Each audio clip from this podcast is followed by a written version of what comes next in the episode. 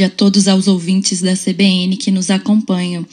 Apesar da pressão pela demissão do presidente da Caixa Econômica Federal, Pedro Guimarães, o governo ainda não formalizou a saída dele do cargo depois dos relatos de assédio sexual praticado contra funcionárias do banco. Em entrevista ao Estadão, o filho do presidente e um dos coordenadores da campanha à reeleição, Flávio Bolsonaro, diz que Guimarães deixará o cargo para que a denúncia não seja usada contra o presidente. Segundo Flávio, o presidente teria comunicado a Pedro Guimarães que não dá para ele se manter no cargo. O Palácio do Planalto ainda não se pronunciou sobre as acusações, mas a saída de Guimarães é dada como certa. A sucessora já foi até escolhida. Quem deve assumir é a secretária de Produtividade e Competitividade do Ministério da Economia, Daniela Marques, que é braço direito de Paulo Guedes. O Ministério Público Federal, aqui em Brasília, apura as denúncias reveladas ontem pelo portal Metrópolis, em um procedimento que está sob sigilo. Funcionários do banco citam situações de assédio, toques íntimos e convites até mesmo para atender o presidente em seu quarto do hotel, já tarde da noite durante viagens de trabalho.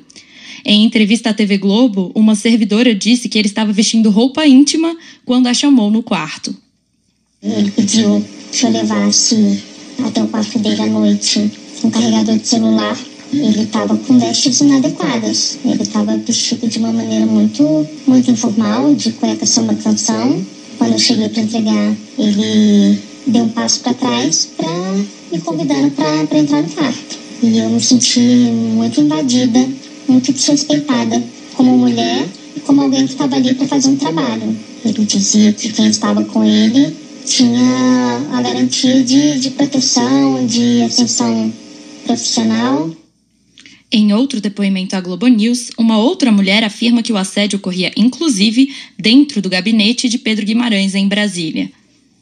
Ele nos convida para ir na sala dele, a sala do presidente. Ele nos leva é, como se fosse mostrar alguma coisa e nesse momento ele nos abraça, pega mais nossa cintura e é onde ele começa essas perguntas de que, qual é o nosso interesse em relação à, carreira, é, onde que a gente pretende chegar. Mas eu sempre vim na abordagem do trabalho é, para ver se um se colava. De você ficar sem, sem saber sair daquela situação. E a repercussão no Congresso, como está sobre isso? Pois é, Bocardi. Parlamentares governistas e de oposição repudiaram os relatos e pedem investigação. O deputado Capitão Augusto, aliado do governo, afirma que não tem como passar pano e que as denúncias devem ser tratadas com rigor.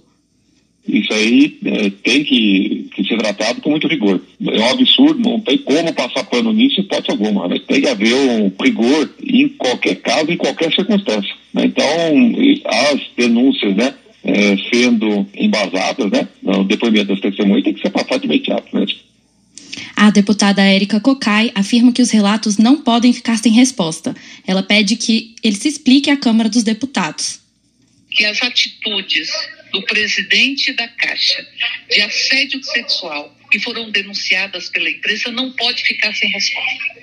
Uma pessoa que comete esse tipo de agressão não tem condições de presidir essa instituição e tem que pagar pela as suas atitudes. Nós queremos que ele venha à Câmara e que ele possa prestar as explicações para o conjunto da sociedade.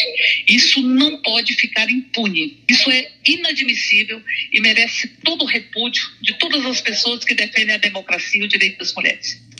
Nesta manhã, Pedro Guimarães participou de um evento interno da Caixa e, apesar das denúncias, disse ter uma vida pautada pela ética. Eu quero agradecer a presença de todos vocês, a minha esposa, Acho que uma mulher é muito clara, são quase 20 anos juntos, dois filhos e uma vida inteira pautada pela ética. Tanto é verdade que quando eu assumi o banco, o banco tinha as piores ratings das estatais. Dez anos com balanço, com ressalva, uma série de questões que todos vocês sabem. E hoje a gente é um exemplo. Então eu tenho muito orgulho do trabalho de todos vocês e da maneira como eu sempre me pautei em toda a minha vida.